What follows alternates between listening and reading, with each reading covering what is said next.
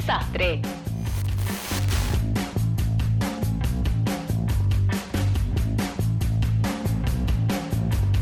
Cine y libros.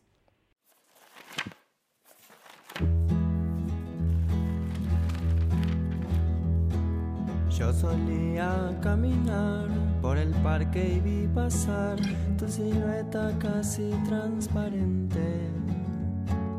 Un buen día pude ver que te dejabas caer a ver si alguien iba a sostenerte.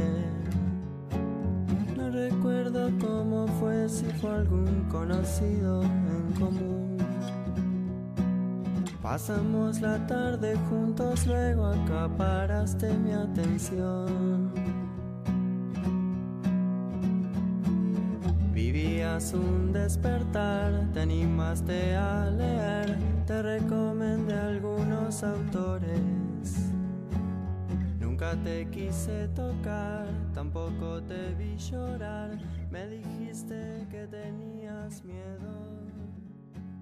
Vamos. Cine y libros. Estamos con Gonzalo Torres que nos va a hablar del cine de los 90. Lo sabemos. ¿De qué? Mil cosas. ¿De, de- de- mil de- cosas. de qué se puede hablar del cine de los 90? Y de lo que vos quieras, básicamente. Tengo, tengo, tengo- ¿Tenés? tengo tarjeta verde. Tenés todas las tarjetas verdes.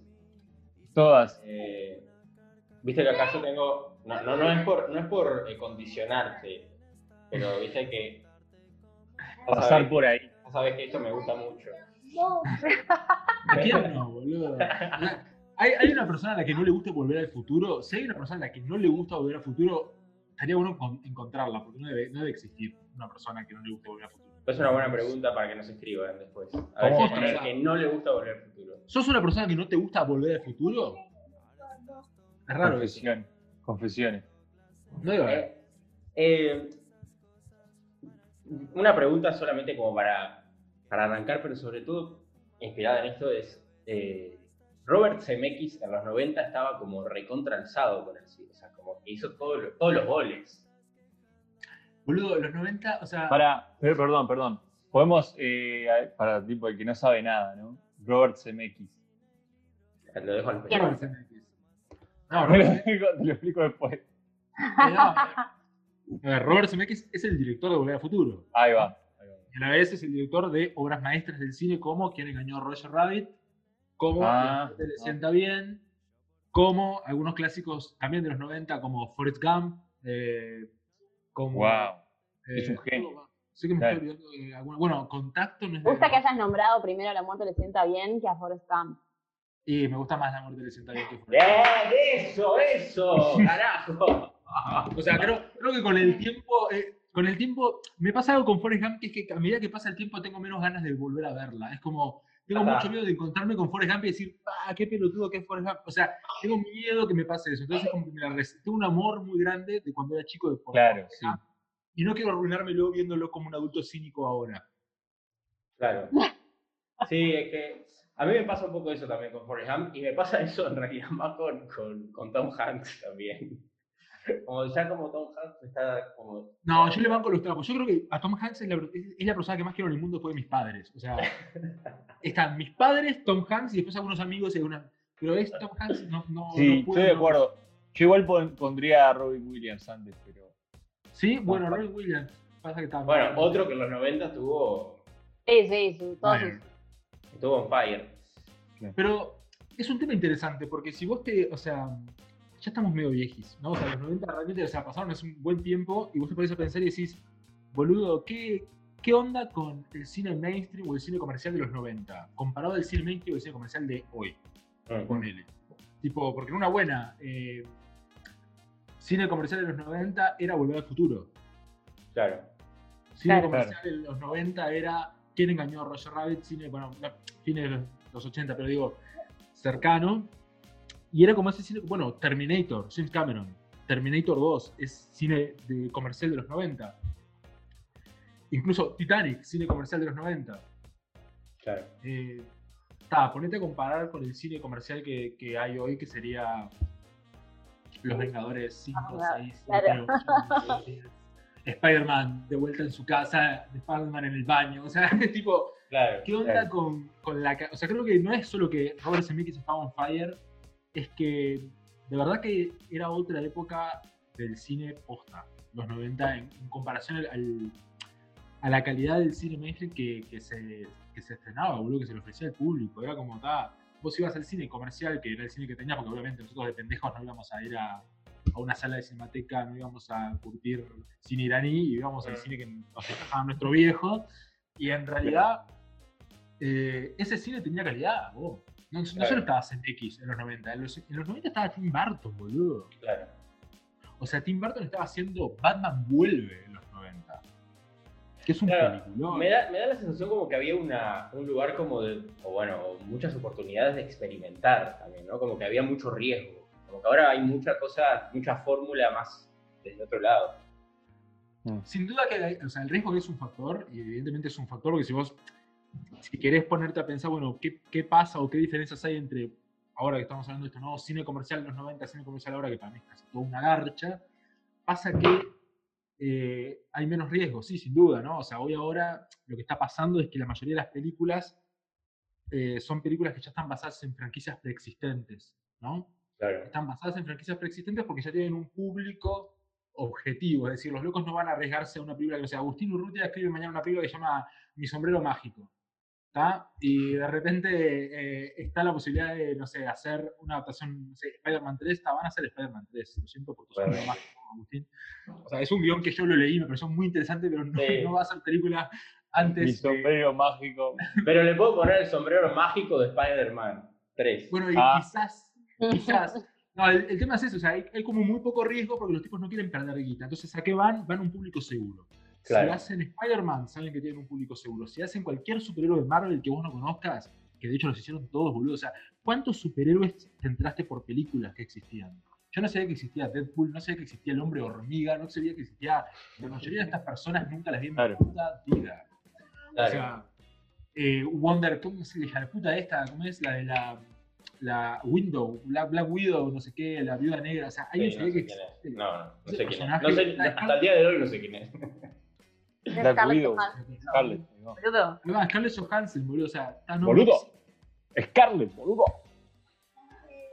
Entonces, está, a lo que voy es que, está, evidentemente, hoy hay menos riesgos. Hoy son franquicias. Claro. Y lo que está pasando hoy, y esto es super noventas, es la nostalgia. Es como que los pibes o van a, a un público seguro que es tipo, ta, ¿te gusta Spider-Man? Te saco una película de Spider-Man. ¿Te gustan los X-Men? Te saco una película de los X-Men. Es como, está, listo. O si no, eh, secuelas de películas de los 90 o remakes de películas de los 90. A cara Claro. de perro, a cara de perro despiadadamente. De hecho, vos tenías una remera de Volver al Futuro y es un tópico zarpado que se estuvo debatiendo mucho hacer la remake de Volver al Futuro. No, se no, niega. no. Obvio, obvio. Zemeckis se niega rotundamente. Zemeckis Bien, dijo, vamos, CMX. van a hacer Volver al Futuro de nuevo el día que yo esté muerto. Bien, bien. O sea que vayamos... O sea que vamos a darle la poción de la muerte le sienta bien a Zemeckis. Sí. Para que nunca pase eso. bueno, pero también, también pasaba, el otro día me comentabas, con eh, las películas de Disney, claramente. Ah, obvio. Obvio, pero para que termino, repito con esto. Tom Holland, el que hace de Spider-Man, estaba pensado para ser de Michael J. Fox. O sea, Tom Holland estuvo en negociaciones posta para ser el nuevo Marty McFly. O sea, eso iba a pasar de verdad. No, chicos, no. Igual Mueren, mueren por hacerla. lo veo, ¿eh? Lo ves vos, ¿eh? Yo creo que eso- Ah, no. Ah, él no, él siempre, No, el no, sacrilegio. No, yo entiendo. no. No, yo entiendo que no. Entiendo que no. yo entiendo que no, pero estoy contigo en que va a pasar. Va a pasar. Va a haber una remake de Volver al Futuro y va a ser Tom Holland, boludo. O sea, va a pasar. Claro. Pero va a pasar. Porque además al final, después de todo, es la plata. O sea, se me que dice ahora que no, pero en un momento va a decir, che, pero quiero otra piscina en la casa de mi sobrina. Ay, va, va a pasar. sí, claro. La plata hace el mundo andar. Obvio. Y las remakes de Disney son nada, es eso. Es como nosotros, nosotros, no sé qué edad tienen ustedes, chiques. 29. Digan su edad 29. 25. Iba a decir nosotros treintañeros, está. Váyanse al Bueno, mueran. Por eso pueden hacer lo de las remeras, se dan cuenta, es un tema generacional. Toda la gente con remera digital es gente muy joven. Bueno, la gente que estamos arriba de los 30, eh, tenemos eso, o sea, eh, nos están, es como que Disney ahora agarró y dijo, che, ¿qué pasa si agarramos a, toda la gente que vio El Rey León cuando tenía 8, 5 o 6 años y la traemos de vuelta al cine diciéndole, che, vas a revivir El Rey León? O che, vas a revivir Mulan, o che, vas a revivir La Bella y la Bestia. Yo como pendejo, en los 90, era algo que me pasaba y que era como tipo la posta, de verdad, era un evento en mi vida. En julio Disney estrenaba la película de las vacaciones. No Claro. sé si lo llegaron a vivir ustedes. Sí, lo llegaron. Sí, sí, sí, sí. Pero, pero ahora igual mismo sigue pasando un poco. No al mismo nivel, porque la película de las vacaciones era siempre en julio, era vacaciones de invierno y Disney estrenaba una super película animada que era la película de Disney. Entonces en el 89 fue La Sirenita, en el 90 fue La Bella y la Bestia, en el 91 fue Aladdin, en el 92 no me acuerdo qué mierda fue, eh, tampoco no sé, pero tipo fue Aladdin, El Rey León, eh, todo- todo eso. Hércules. Hércules en el 97, eh, en el 96 fue- Hércules me acuerdo que. Me acuerdo de Hércules. Ahí va, el Jorobado de Notre Dame. Entonces, todos Bueno. estos clásicos de Disney, que son como de la época de los 90, Jorobado Notre Dame, Mulan, Hércules, Pocahontas. Pocahontas, que fue un bajón, pero digo, El Rey. León. Mucha gente, es un gran debate, ¿no? La gente que odia a Pocahontas y la gente que le gusta Pocahontas. Ah, me encanta. Pocahontas. Yo la amo y tengo un recuerdo muy peculiar con esa película, por- aparte de que nos gusta mucho Pocahontas, ¿no? Como mujer. Eh, eh, pero recuerdo que fui a, a verla con mi hermana mayor y que teníamos un chocolate y que se le derritió en la película porque dejó en el bolsillo. Y siempre tengo ese, esa- ese recuerdo, lo tengo muy... Vos es excelente. Vos que está además- eso, eso es lo hermoso del cine, boludo, que es vivencial. O sea, vos vas a acercar al cine siempre a un recuerdo así físico, sensorial, Sí, que es lindo. Eh, no, yo Pocahontas no, no, no me la fumé, pero eh, era el 95. O sea, toda la época de Pocahontas, digo, toda la época de, de los 90 está marcada por un clásico de Disney de, es- de esa época. Antes de Pocahontas fue El Rey León, antes creo que fue Aladdin, después antes La Bella y la Bestia. O sea, y ahora lo que está pasando es, esas pelis van a ser remakes, literalmente. Está pasando Millie Meyer por acá. ¡Billy Mayer! ¡Un aplauso! Arrastrándose. Pero que, que entre a cuadro, que entre a cuadro, ya. Sí, sí, ahora le dio timidez. Pero bueno, eso, pasa que los pibes están como. La nostalgia es como lo otro que vende, ¿viste? Aparte de las franquicias que ya tienen un público, apelar a la nostalgia. Es como el momento de Stranger Things, es como el momento de. Che, eh, volvamos a hacer las cosas que le gustaban a la gente en los 90, porque ¿qué pasa?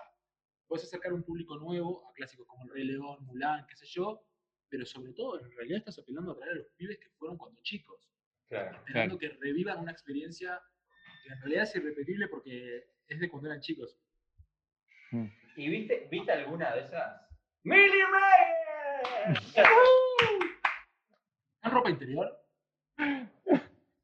¿Cómo? ¿Pasó en ropa interior? Eh, no, está vestida todavía. Bien, bien, bien. No, pero ocurre, en realidad de las remakes, debo ser sincero, no vi ninguna, ¿no? No pude soportar. Yo tampoco. No, No, me vi, los trailers. Mulan es la única que le puedo dar una chance. Mulan es la única que le puedo dar una chance. ¿Y sabes por qué? Porque la directora es una mujer y es una mujer interesante, es una directora interesante, la directora de Mulan. ¿Qué ha es hecho? una mina que viene, creo que, si no me equivoco, ay Dios, puede que me equivoque porque no estoy siguiendo la remake de Disney. Así como- Acá nadie se equivoca, ¿eh? ¿Cómo, Pero cómo, es- cómo se llama? Creo que es. Nicky Caro. Nicky Caro, creo. Capaz que te la googleo. Sí, Ah, te googleo. Te googlea tranquilo. A mí me pasó con, con la del Rey León, que era mi película favorita de chico, y la, tipo, la alquilé, no sé, 100 veces. Era Nicky siempre iba Caro. contigo a alquilar el Rey León y. ¿Cómo se llama? Corazón Valiente. Mirábamos el Rey León y Corazón Valiente. Y en el Corazón Valiente siempre se dormía él, nunca la, la terminaba de ver. Con mis padres, hacía- con mi padre hacíamos lo mismo, perdón, da, seguí. Con Corazón Claro. Valiente y con El Patriota. El Ahí. Patriota es un peliculón. Y, y- y me pasó con el Rey León que no fui a ver la, la remake, no, no, no me dieron ganas de ir a verla. Fue como, No, no, y es que ahí hay, hay que, hay pila de problemas ahí. Para empezar, yo el, el Rey León me la bajé y la vi tipo fast forwardeada en la compu. Viste, como pasando para adelante para ver, bueno, de qué más o menos va esta mierda. sí, sí. Y es un calco, literal, tipo, esto no es un chiste. Es un calco plano a plano de la película animada.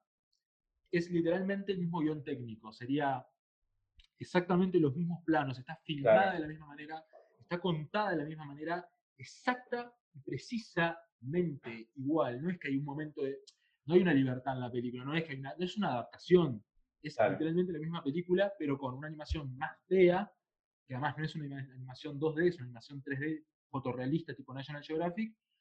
Y eso se enfrenta como a pila de problemas que uno puede pensar, ¿no? O sea, todo bien. eh, ¿Qué mierda es Pumba, no? ¿Qué es un jabalí, Pumba? Sí. Sí. Un jabalí está- O sea, Jabalí y. una- un jabalí y una suricata. Vos, Pumba es hermoso. Pumba es un jabalí que te da muchas ganas de abrazarlo. Es como. ¡Billy Mayer! Es como Pumba es hermoso. Pumba es hermoso. Es un gordo gracioso, divino, con un corazón súper tierno, que sabés que tiene olor a pedo y lo querés igual. Pero ¿qué pasa? Y me haces un jabalí de verdad. Un jabalí de verdad está compli. Un Claro. jabalí de verdad está compli para que yo quiera darle un abrazo a un jabalí de verdad. Y que de repente un jabalí de verdad me hable y me diga, oye, Timón. Yo, La puta patata. claro, entienda eso con simpatía. O sea, Claro. está, más cerca, está más cerca de algo demoníaco. Todo bien, yo me acuerdo de. No sé si conocen tipo la leyenda de Amityville Horror, ¿viste? La historia de la casa embrujada. Bueno, Mm. una de las imágenes demoníacas de, de Amityville Horror, que a mí siempre me pareció la imagen más demoníaca de la, de la historia, ¿no? No vi la peli, pero la, la leyenda de, de la supuesta, que después se enteró que era una mentira. eh, una de las visiones que tenía la familia era la de un cerdo de dos patas que le hablaba a ellos. Luego, ¿qué cosa más terrorífica que un cerdo de dos patas que habla? Pumba. En el banner de remake. Digo, chicos, Amityville Horror no, no, no es una buena idea. Es Ah, terrorífico. Y, Claro, entonces- y- ah, perdón, perdón. Sí, No, sí. eso, que, que es muy difícil. Veo que, que es una hijaputeada, que es como que los tipos no hacen esta traducción de, che, no es el mismo lenguaje una animación que la acción real. No pueden Claro. ofrecer lo mismo, ¿entendés? Y hay pruebas bastante como fácticas de que esto no funciona. Una, muy sencilla, es La Bella y la Bestia. Yo tampoco la vi porque también fast forward, pero ¿se acuerdan la tetera de La Bella y la Bestia?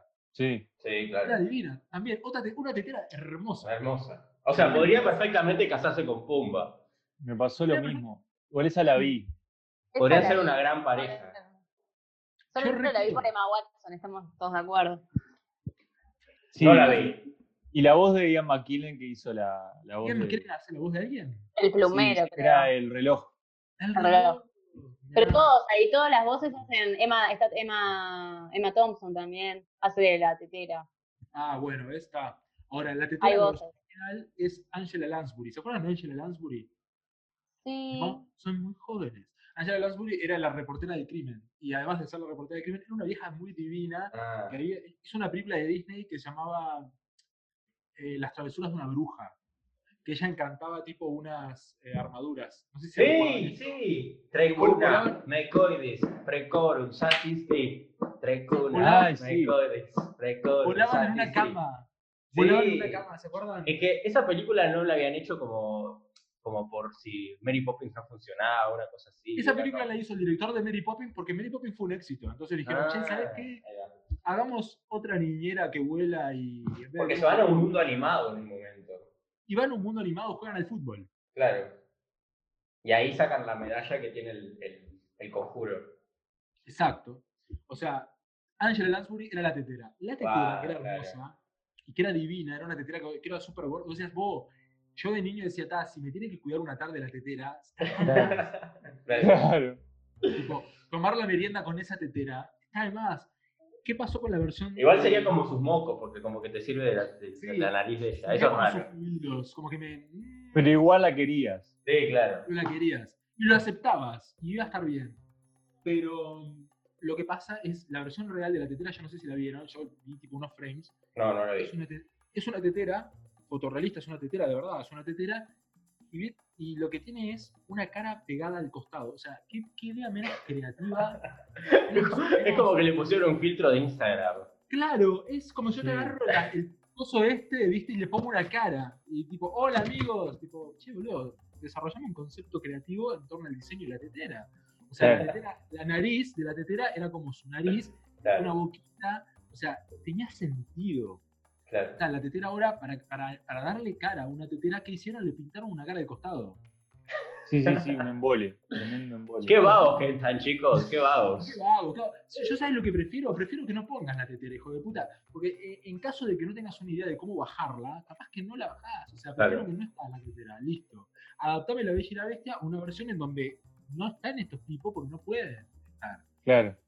Y tal, no, no vi la peli, pero estoy seguro que el reloj. El candelabro era horrible. Estoy, estoy seguro que el reloj el candelabro. La, la volvería a ver solamente para ver si hicieron algo. No se, no, le- no se le veía la cara, o sea, el otro tenía era re expresivo, todo este era como, Claro. como un Martín Fierro. Era un Es un Martín, Martín Fierro, Fierro. Es un Martín Fierro. era un Martín Fierro que, que hablaba. ¿Y quién quiere un Martín Fierro? Realmente, Mirta Legrand. O sea, es muy difícil. es muy difícil. Es muy difícil. Y funcionó a nivel de, o sea, de taquilla. Obvio, obvio, todas. El Rey León fue la película más exitosa, una de las más exitosas del año pasado. Crítica la, la vapuleó, le dijeron que es una garcha fuerte, que se animaron, cosa que es muy difícil porque decirle a Disney que tiene toda la teca, che, mirá que tu película de verano es una garcha, es difícil, por lo general no pasa, pero le dieron palo y aún así la película fue de las más taquilleras porque Rey León, vos. Claro. Sí, Decís, En general, Rey León, live action están como medio críticas para abajo, ¿no? O hay alguna que hayan dicho, wow, Bueno, increíble. La de Cats fue tremendo. La no, pero sea, eso, eso no sé qué es. pero me hizo un poco acordar lo de la tetera y la cara. O sea, fue Sí, como pero Cats no tiene ninguna versión animada, es una No, obra teatro. no, pero quiero decir, eh, a nivel de live action.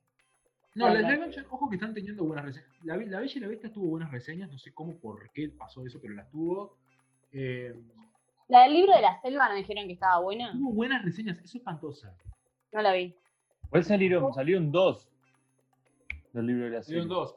Porque pasó ahí que Disney estaba produciendo su versión del libro de la selva, que la dirigía John Favreau, que es el director de Iron Man.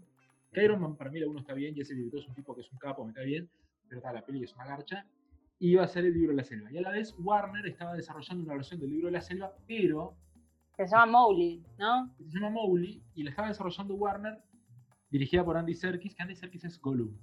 Sí, es un Gollum capo. es el director. Es un Y es, el- y es este, del laberinto del fauno. No. No. Es No él. me mezcles. Este el mismo es el mismo, es el, Es el- es el mismo de, de Hellboy, Claro. Ese se llama del Jones. acuático. Ese se llama Doug Jones, es actor. Es un actor Ay, boludo, yo siempre pensé que era él. No, Andy Y es Serkis el mismo de ahora. ¿Cómo es la nueva esta que ganó? No sé si ganó el Oscar. La del año pasado, Sí, la de la del agua. La de la forma del agua. La forma Sí. del agua era. la del bicho de Checo, agua. Sí. de... Sí, esa. La de la forma del agua. Bueno, en fin, Warner estaba haciendo su Creo. versión de Pero la joda, la joda de esto es que Warner estaba haciendo una, una adaptación directa de la novela de Rudyard Kipling, ¿no? O sea, era como el libro de la selva, como más, eh, tipo, como si la selva fuera un lugar peligroso en serio, no cantan eh, Bare Necessities en la película de Claro. Mowgli, ¿no? Es como, Ah, Claro. No exacto, no cantan lo más vital nomás, es, es tipo Danger. Claro. Cosa que es distinta. La película de Disney es más una adaptación literal del dibujito y esta es una adaptación de la novela. En Claro. ese sentido son distintas. Pero es un fenómeno interesante porque es como, bueno, a ver, ¿qué onda?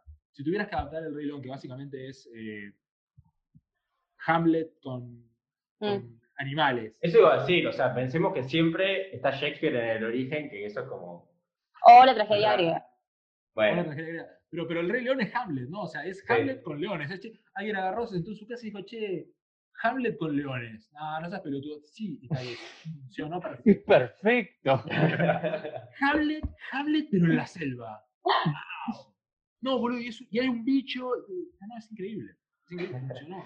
es increíble. No, es interesante pensar eso, ¿no? Cómo resignificar no solo a nivel técnico, sino a nivel como de, de la historia que se cuenta, de acuerdo a, a los tiempos en los que se cuenta. También. Pero bueno, yo creo que, que es un poco eso, ¿no? O sea, como que de alguna forma tal, estas, estas, estas remakes no logran capturar el espíritu de los originales porque están hablando de un lenguaje diferente. No, no es la animación. Y la animación es- tiene el terreno de la animación para moverse que le es muy propio. Y esto es esto que hablábamos. Pumba es hermoso en un dibujo, pero en la vida real yo no te abrazo un jabalí con olor a pelo porque está como- eh, puede ser peligroso. No sé. Este, Sí, es claro. raro. Es raro. Y ahora la, la Aladdin pasó un poco lo mismo, ¿viste? Este, Ah, incluso sí, con la- trucha. Yo no sé si alguien vio Aladdin, yo vi unos pedacitos No. de Aladdin y es como, como trucho el diseño de producción, se ve como trucho, porque vos la ves en, Yo- en dibujitos y es hermosa. Claro. Yo no sé si fue la fuerza de, de los memes o qué, pero cuando vi que salía. eh, ¿cómo Will era? Smith, Will Smith ahí, medio la piel azul, medio trucho, fue como Sí, que dije, muy "Man, trucho. no, no te dieron ganas. no me dieron ganas para Es nada. que No, es difícil. Will Smith negro, negro, azul. Es no. negro, claro, ya que sos negro, sos, sos negro. Claro, claro. Controversial. Te amamos negro, te amamos negro. Te adoramos. Sobre todo Soy Leyenda en este tiempo de hoy en día. Sí, Ah. sí. O en Día de la Independencia. Yo me enamoré de Will Smith el Día de la Independencia. Ah, ¿Es de los 90? Men in Black. Men in Black. Día de la Independencia del 96, Uh. está, pero, pero en Día de la Independencia él sale creo que sin remera a leer el diario o algo así. Yo dije, Ah. uy, Día de la Independencia. Voy a hacer, voy a hacer Punto cine. Voy a hacer cine para crear este tipo de escenas. Bueno, muy bien. Muchas gracias, Gonzalo, por contarnos todo esto. Pero antes Gracias. de terminar la comunicación, me gustaría que nos recomendaras una película de los 90 que no nos podemos perder en la, en la cuarentena. O dos. O tres. O tres. Una para cada uno. Pará, pará, ¿podemos jugar a algo? Porque puede ser eh, una película de los 90 que no sea conocida. O que sea bueno eso. Una mega conocida, que sea una joyita que no se puede perder. Una que nadie conozca. Ah, pero. Bien, vamos, vamos, vamos a pensarlo. Dame, dame segundos, sí, está bien. Sí. ¿Qué más? Una mega conocida, una que no sea tan conocida. Y un, y un dibujito, ya que hablamos de dibujitos. Bien, bien. Bien, déjame pensar. Para mí, mega conocida que no se puede perder nadie, que es una obra maestra del cine, ya que estamos hablando de directores que estaban en su salsa en los 90, Batman vuelve, loco. Estamos hablando de películas de superhéroes ahora. Bien. Quieren comparar lo que es hacer cine, hacer cine, pero hablando de superhéroes, Batman vuelve. Es Batman vuelve. autor, Me gusta. es una película autoral, es la única forma, es la única película que vos, o sea, la única no, pero por lo menos, porque está Batman antes de Tim Burton, que también funciona, pero es como el loco encontró una manera de contar una historia de superhéroes basada en una franquicia propia como es Batman y a la vez hacerla suya, hacer una película súper personal, súper autoral. Vos ves Batman y te das cuenta que es una película de Tim Burton de acá a la China. Claro. Este, Perdón, Después- paréntesis, me está pasando un helicóptero por al lado diciéndome que no puedo salir de mi casa. ¿en serio? Sigamos. Wow. ¿Es Va. en serio? Pero si no hay eh, cuarentena obligatoria, supuestamente. Dice, por Parece que ahora sí. eh, quédense en sus casas, no salgan. Wow, estamos súper apocalípticos. Mal. No, es terrible. Bueno, en fin, para una, una no conocida, me gustaría ver, agarrar y sorprender con alguna que no sea tan conocida de los 90. Chan, chan, chan, chan, chan, déjame hurgar en mi mente. Batman vuelve, ya la anoté. Batman Vuelve es obligatoria para, la- para, para vivir. En esta vida, si vivís y no viste Batman Vuelve, es una vida desperdiciada. Eh, Yo igual la vi. Sí, yo la vi cuando era chico, pero la voy a volver a ver. Ahí, sí, tal, tal cual. Después, a ver, algo no tan Hacemos zoom y, lo- y la vemos juntos, Ah, muchachos. ya está, Sí. mira, ¿sabes qué? Recomendación. No sé si les gusta David Lynch, Sí. Eh, Mm, Pero si les gusta David Lynch, hay una película súper subvalorada de David Lynch, que para mí es una de sus mejores películas y es de las más angustiosas. Esto ya estamos muy lejos de sentirnos bien y hacer algo hermoso, porque en realidad te hace mierda, que es eh, Fire Walk With Me, la película de Twin Peaks. Bien. ¿tá? Después de la temporada 2, que tuvo un gran problema porque lo separaron a Lynch de la, de la le dijeron, che, lo separaron, no, le dijeron al loco que hicieron mid-season, o sea que contar el final de la serie antes de que terminara. Entonces, básicamente, la segunda mitad de temporada de Twin Peaks es una garcha. Y el loco se fue a hacer sus películas y le chupó un huevo, se fue y filmó Well at Heart con Nicolas Cage, que es un peliculón. Y mientras hacía eso, se le ocurrió hacer la peli de Twin Peaks, que se llama Fire Walk With Me, Fuego Camina Conmigo. Oh, esa película es tremendamente necesaria para los amantes de Twin Peaks, y muchos no la vieron. Y además de que es tremendamente necesaria para los amantes de Twin Peaks, y muchos no la vieron, es una película que es obligatoria si querés ver la temporada 3 de Twin Peaks, que salió hace Bien. dos años por Netflix. ¿tá? Dato interesante porque eh, no todo el mundo lo sabe. No todo el mundo lo sabe. Si vas a ver la temporada 3, antes de la película es temporada 1, temporada 2, película, serie, temporada 3. Perfecto. La peli es obligatoria. Y después, animada de los Igual, 90, una, una pregunta. ¿Se puede ver la película igual sin haber visto la serie o queda muy colgada? No, te vas a la- lamentarlo mucho. Claro. Vas, a, vas a no vivir una experiencia apropiada para lo, para lo que fue diseñada la peli. La peli fue diseñada para que ya hayas visto las temporadas. Porque en Ah. realidad habla de cosas que, que se trabajaron en las temporadas. Está. Claro. Entonces hay que verla. Hay que Hay ver que ver temporada 1 y temporada 2. Este, Bien. por lo menos la temporada 2 hasta que se resuelve el misterio, ¿no? Y después ver la, la película. Bien. Muy bien. Ah, y a ver, un dibujito, me dijiste un dibujito y estoy seguro que hay dibujitos que no son de Disney tan conocidos de los 90 que están buenos. Eh, Está pasando un helicóptero por acá. ¿En serio? llegó, llegó. Yo no tengo remera, no tengo helicóptero. Yo tampoco, eh, tengo helicóptero. Bueno, pero. Pero nosotros estamos cerca. ¿Tu, Zona, tu helicóptero qué dice, Agus? No, no escuché, estoy encerrado, no sé, pero sentí el. Sería buenísimo que el helicóptero diga otra cosa, ¿no? Sería como genial que el helicóptero diga algo diferente y fuerte. Como que. No sé, como algo más inspiracional. Tipo, salgan sin remera, chiques. Como algo, como algo copado, algo que te den ganas de hacer. Claro. Algo que le digas, ah, qué copado el helicóptero. Bueno, no sé, dibujito para. eh, a un dibujito de los 90 que haya pasado desapercibido. Eh, ay, no se me ocurre ninguno. Quiero, no quiero caer en Disney para no repetir pila esto. Bueno, si voy a caer en Disney, Santos a cagar. La locura del emperador, que es a fines de los 90. Sí, muy buena. Es muy buena, es una muy buena comedia. Es una muy buena comedia. Yo tengo una pregunta. Tenemos, Bueno, te- nos quedan dos minutos para que se termine la comunicación. ah, Entonces no lo cuento. No, no, dale, dos minutos, dos minutos No, recuerdo porque con mi amiga de toda la vida siempre nos juntábamos de tarde a ver una película. Y ella decía, vamos a ver las locuras del emperador. Bueno, dale. Y ella se dormía a los 10 minutos. Y al día siguiente nos volvíamos a juntar y ella decía, no, yo me dormí, vamos a verla, pero ella ya la había visto. Y así como mucho tiempo, yo la vi No, muchas veces, me embole y mi amiga siempre... Despegate de esas amistades, despegate de Era lo que me pasaba con mi tío de corazón valiente, boludo. Siempre hay una historia de una, de una persona que se duerme viendo algo que te pidió. Sí, sí. No, no, Es, es- es algo de tremendo. Para última, había una de, de- No había una de las tortugas ninjas que eran todas eh, como real, medio como intentando ser realistas, que era de los 90 o no era Uh, Pero era serie, tortugas- No, la primera de las Tortugas Ninja es un peliculón, es preciosa, es de Esa- 1990. Que eran La- todos disfrazados. ¿En serio? Todos disfrazados, sí, y es buena, y es buena en serio. Vamos a ver esa, vamos a ver esa. La produce Jim Henson, ¿ubican a Jim Henson? ¿No? El creador de los Muppets. Jim Henson es el creador de los. Muppets, el creador de la industria de Jim Henson. Me no sé qué. encantaba esa película. Vos, la primera Tortugas Ninja, golazo. La segunda floja y la tercera es una garcha cósmica. Bueno, nos queda el último minuto. Eh, Bueno. Creo que va a pasar mucho tiempo, mu- muchas veces que Gonzalo va a decir, ubican a tal y nosotros lo tenemos que hacer. No, A ver si estudiamos más para la próxima. bueno, Bueno, chicos, Muchas gracias. muchas gracias por la invitación. por Gracias. favor, nos vemos pronto. Arriba, viva la cuarentena. Viva la cuarentena. Viva. No sé cómo salir.